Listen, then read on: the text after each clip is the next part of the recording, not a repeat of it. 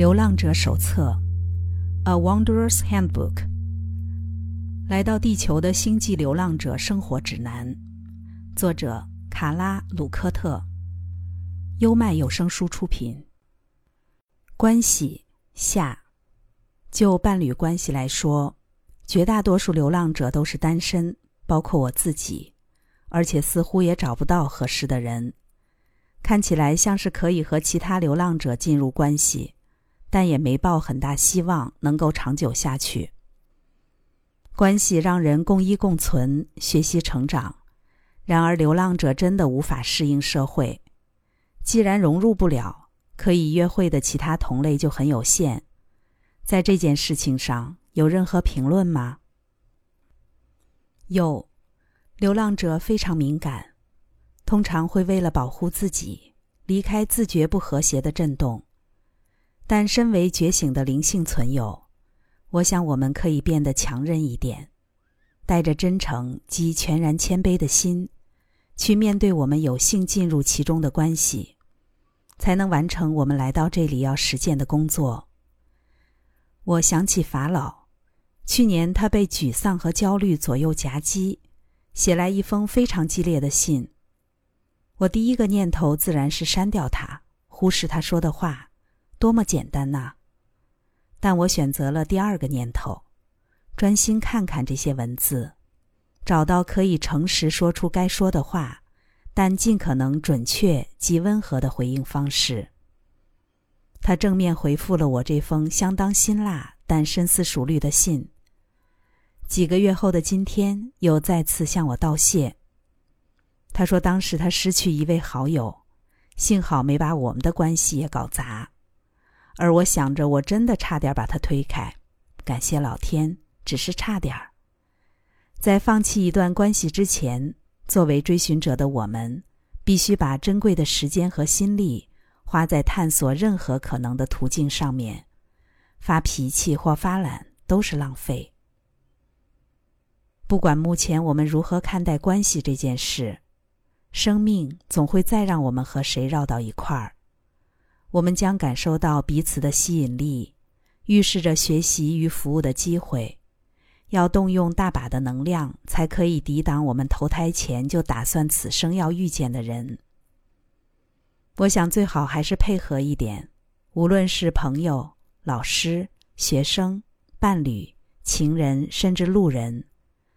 吸引力代表着他们有很多东西要和我们分享，且给我们机会去处理隐微的。可能已经处理了好几辈子的平衡议题。最核心的关系通常不会只出现在这一世而已。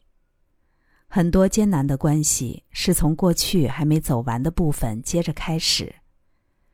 那就像是一个人在店里得到了看起来新鲜的东西，但拿回家之后，虽然感官上它还是很甜很新鲜，却说不上来什么地方正在衰败发霉。那是某种陈旧、无法触碰又似曾相识的东西。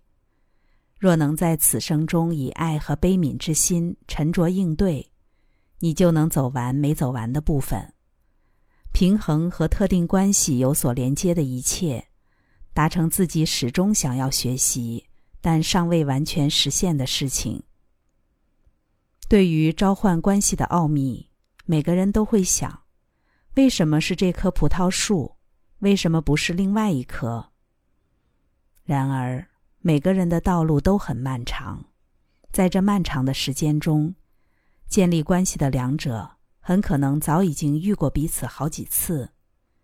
每一次，每个诞生的机会，追寻者和对方都已在葡萄树的顶端有过交集。一次次人生的选择，不断深化自我，两个个体四处移动。和对方的关系也不尽相同，但依旧试着调和节奏，使其动听。在表象上看似分开的彼此之间，这样的工作会越来越频繁的出现。一旦能够沿着葡萄树往下移动，深入到双方共识的根部，两个自我都将同时离合一更近。它就坐落于这棵存在或意识之树的最根源处。所有第三密度个体都自第二密度灵性家族及其后代而来。这个灵性家族是各类型关系的原生父母，以及你们肉身载具的原型之一。因此，对你们族群的思维影响深远。它也是催化剂的丰饶源泉，值得你们用心体会。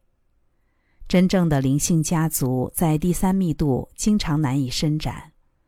因为人们所认为的家族是生物上的家族，漫长的转世足迹形成各种连接样式，累积了你们所计量的数千年时间。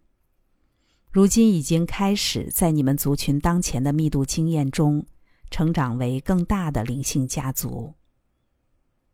你们现在所知的社会，也确实如同一个巨大的蜂巢。如果能够化作视觉。就会看见紧密连接的网络里包含了彼此的记忆。在这个层次的网络上，个体运用感觉而非大脑来感知灵性家族，会惊艳到这个器皿所称的臭味相投，即和想法相称的人一起自在的交流互动。以灵性网络的角度来讲，既踏实也宽阔。我喜欢这个角度。我们经过多次转世和不同的人交集，汇聚成越来越复杂的灵性网络。爱与光的网络不断扩大、串联，直至最终，全人类都是家人。但为了在这辈子就开始动作，第一个必须充分建立关系的对象即是自己，且理解到生活顺不顺心是自己的责任。不应加注于某段完美关系身上。我发觉我一直在玩寻找完美关系的游戏，不断追求灵魂伴侣，却没有半点成果。因为我们总向外求，总是无法满足，找不到想象中的标准，只是再三的受挫，绝对没有符合我们理想的完美伴侣。没有任何人可以遵循我们的指导方针。无止境寻觅，只让自己得到失望，更不快乐。唯有接受进入我们生活的另一个个体，为我们所带来的功课，帮助我们成长，我们才能弄懂生命的谜题，在关系中共享宜人的美好。不过，我们绝对不要忘了，另一个人不是来实现我们所有愿望、渴望，让我们变得完整，这绝对不可能。我们自己才是唯一可以做到这一切的人。如果想不通，就只能继续受伤、受挫，或许还会感到愤怒。因为这场游戏，我们怎样都输。与其对关系有所期望，我们更应该好好欣赏每一段关系原本的模样，此刻的模样。有时这真是难啊。我想起和唐的关系，虽然曲折离奇，我仍衷心感谢。我们没有法定形式上的结婚，唐又选择禁欲，我们愿意成为彼此忠实的伴侣。我也和他一起禁欲了几年。思考过后，我仍希望自己有性生活，因此提出了一项协议：我可以为自己选一个合适的爱人。何时开始肉体关系，何时结束，我都会让唐知道。我们完全明白这样的状态不会冲击我们的伴侣关系，虽然它早已是超越俗世的形而上的关系。这项协议形成之后，过了九年多，吉姆加入中心，和我的友谊深化为肉体的吸引力。我们便于一九八零年相互许诺。作为彼此的爱人、朋友、教导者及学习者，我们能够开始与 Ra 通讯，累积出迄今最先驱的研究成果。一方面来自于唐邀请吉姆加入中心全职工作，另一方面也是因为我获得了极高品质的能量交流。然而，唐也因此变得脆弱，怀疑我和吉姆成为爱人的协议。是不是仍有可能威胁到我跟他的配偶关系，导致他迎来一次威力十足的心灵质疑，陷入疯狂，最后自缢？唐独身禁欲的决定虽然打碎了我对传统婚姻生活、有个家庭、生儿育女的向往，却为我们的毕生志业创造巅峰，又在两人之间产生误解，使他的生命走向终点。唐总是尽他所能做好伴侣的角色，只是他不擅长处理自己与自己或与其他任何人的关系。从很年轻的时候，唐就习惯压抑所有喜好，甚至连他自己都没有注意到。但我们在很多方面都受到彼此强烈吸引，都觉得两人必须在一起。我们付出最大努力去服务对方，深爱对方，一起工作，也一起经验混乱。关系往往会以各种各样的方式缠绕，越想要避免纠结。有时反而织出一张更错综复杂的网。但无论多么令人费解，我们仍需意识到关系的伟大祝福，感谢并欣赏这个爱与被爱的机会。获得机会投生至行星地球当前密度的个体，如同制作个人的生命电影，先是创作脚本或剧本，接着挑选演员。你选择了扮演母亲、父亲、伴侣、爱人、敌人、朋友等，与他们形成约定，不是在地球层面上，而是在更隐微的世界。这个器皿称为内在层面。不管关系看起来有多艰困，或者已经体验到多少痛苦，都是出自你的选择。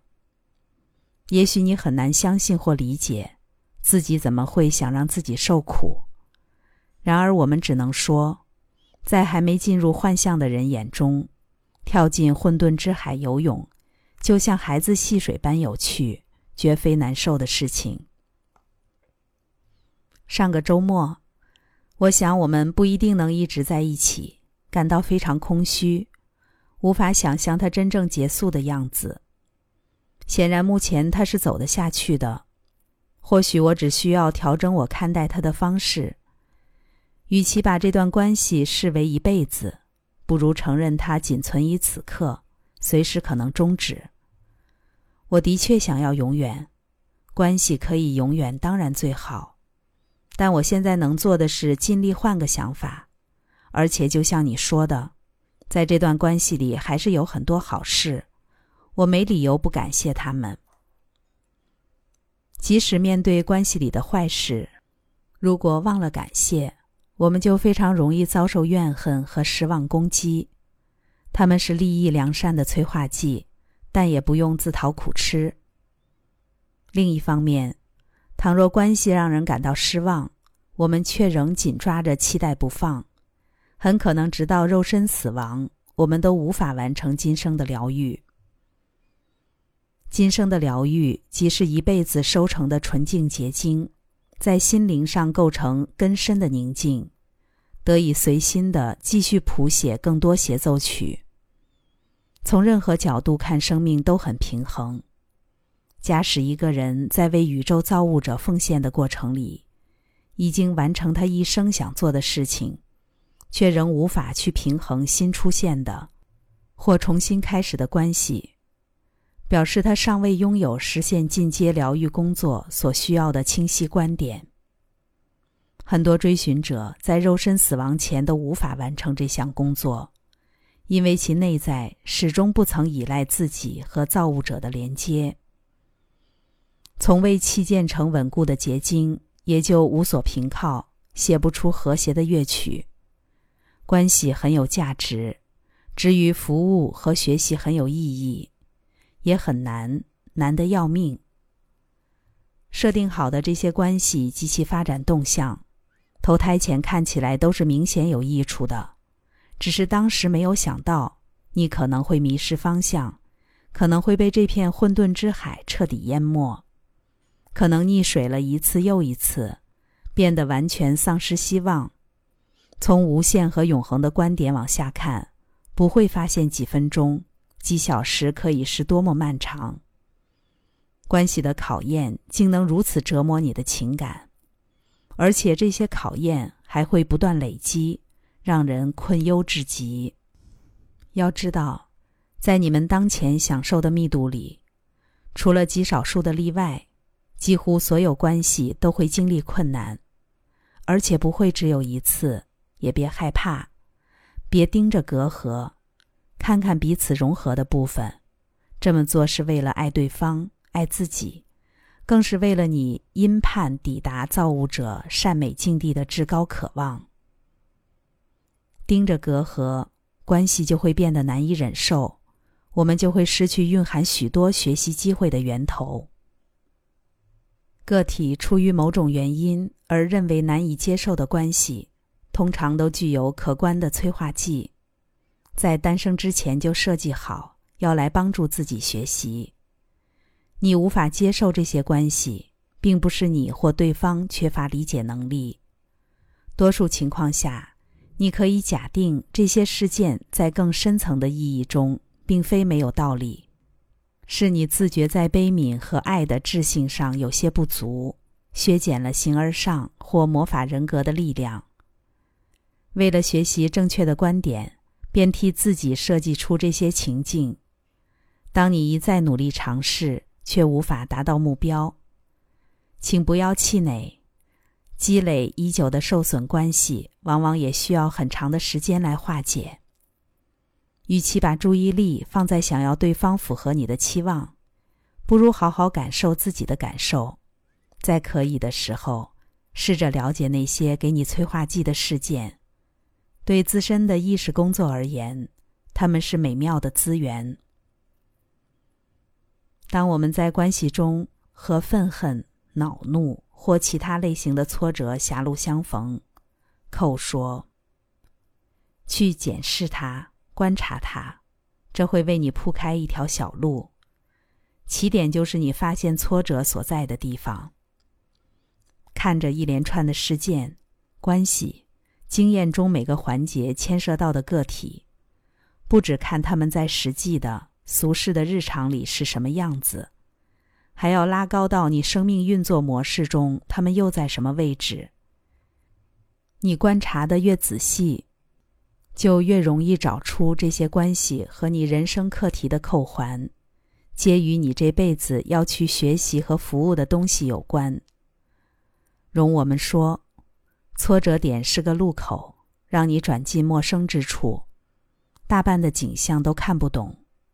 如果你找到在关系中引发挫折反应或经验的内在特质，便揭示了这份关系不仅促使你更加理解事件，也更加理解自己。如果你交叉参考造成这股挫折的其他原因，就会慢慢对照出某些重复的主题。发现你正在养成自我人格，挫折感好比磨砂纸，去除掉你不再需要的部分，抛光表面，让你更清楚的看见自己。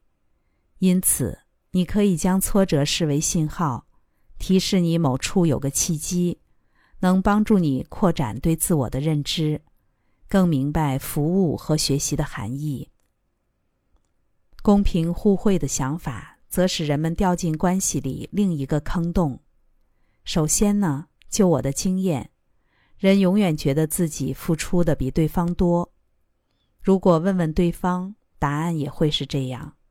我们全都很觉知自己花了多少努力来解决问题，也可以非常快速的评断对方有没有自己这么用心。这显然是深入骨髓的人性。我们几乎完全没有察觉自己的偏见，但我相信，在关系里，每个人都有偏见，每个人都以为自己做的比较多一点。再者，总有各种因素导致关系无法公平，但并不影响他们对学习和服务的注意，其中的爱更毋庸置疑。人最容易在亲密关系里期待对方做出表象上公正或公平的付出。这个看似天真浅白的正义戏码，背后隐含着根本性的问题，即对造物者没有信心，却期待另一个意识体和对方竭力战斗，自己也为苦所缚，没有办法像面对无所求的人一样，拿出平常心来服务，更无力把关系带往更好、更正面的方向。因此，我们建议追寻者与造物者建立连接。且尝试理解不求回报的好处，找寻任何能够给出爱但无需对方用爱交换的机会。与身陷囹圄的人、贫苦失依的人、需要帮助的人，分享灵魂和造物者紧密相接的喜乐时光，要比继续戴着面具为公平出征来的简单。处理阶段性的失望。这是个好方法，同时产生更多出路，可以去服务他人。然而，若重要的关系失衡，还是非常折腾。以性别本质，男性、女性所形成的关系，在你们社会中确实存在某些挣扎。我们的弟兄姐妹社会记忆复合体，Ra 曾描述，这是由于所谓的对立关系遭到扭曲。在你们幻象里的个体，要和性别极性相反的另一个个体结合，并不容易。原始的爱不会意识到边界，不会控管释出的额度，也不会有表象的公平需求，认为另一方要给予更多爱才能达成情感交换，打平关系的秤。唯独个体在情感上的讨价还价，致使人们认为有限的爱。更加无法自由流动。经历离婚，也曾和一个深爱的男人同住。现在我并不特别期待关系里要十全十美，但有时我会好奇自己究竟能做出多大的妥协。如果我跟一个人交往，我重视的东西他却给不了太多，那么我到底会放弃什么？有时，即使我们用尽一切觉知和努力，还是没有成功。我最近分手了，很像是离婚，不是法律上的婚约，只是情感类似于婚姻。我非常愤怒，好久以来第一次这么愤怒。我甚至记不得我曾对谁有如此负面的感受。虽然不太合理，因为他是个尝试活在光中的人。是个很美好的人，只是在人生的这个时间点上，他没办法跟另一个人分享他的爱，也还不懂得爱自己。于是他踏上了他的旅程。我们已经分开将近五个月，这是我最痛苦的一次经验。我试着面对他，荣耀自己，认出圣灵，学习我的课题，但我无法完全化解我对他强烈的愤怒。我知道我不可以执着于怨恨，那不是我的目标。我的目标是分享爱，可是我分享了爱，像雨水一样没有保留，但我并没有收到一样的回报，倒是获得不少严酷的折磨。我很困惑。他曾是我最好的朋友，也是我认为心灵与我非常相近的人。二五二认为自己和伴侣是两个截然不同的灵魂，一个付出所有的爱，一个则彻底让人伤透了心。纵使关系走到这个地步，我们还是可以捡拾谦逊的心，领悟到对方的负面作为，投射出我们的智性，可以尝试从中学习。这并不会使背叛的痛苦停止。但能重新导向有效的灵性思考。二五二做对了一件事，即设立结束的底线。为使醒觉后的人格保持稳定，划定底线，设立关系的界限也无妨。它允许你和其他自我都拥有一定程度的舒适和自由。告别关系的时刻到来，又是一件着实伤心的事儿。我们阻止不了死神带走我们挚爱的人，但我们始终希望找到对的言行，跟某个仍然活着的人重返和谐，这也是我的信念，特别是家庭成员以及生命中重要的人。但还是得说再见，这样的场景甚至过于频繁。由于再也不相信对方会善待自己，好几次我感受到划出界限的必要。决定和某个差劲的人分开时，你仍有爱吗？这时候的爱，可能正是最清晰、最纯净的爱，支撑着痛苦的关系，同时帮助你记起真正联系起两人之间的东西。当然，也可能完全相反，该留下还是离开，不是用头脑想，也没办法规划。当你能够停止翻腾，进入你的内在。慢慢觉察那原本寂静的声音，其实正对着愿意敞开心灵听的人喊话。真理在那儿，你会感觉到它，同时感觉到爱、平静和没错，就是这样。也许是一瞬间、一个月，或过了一年才弄懂自己真实的想法。很多智慧蕴藏在等待之中。不急着做决策，而是随着你无时无刻所感知到的能量流动。你发现了吗？要掌握关系的本质，自敞开的心出发，比用大脑思索有效的多。刚才带来的是《流浪者手册》关系下集，优麦有声书出品。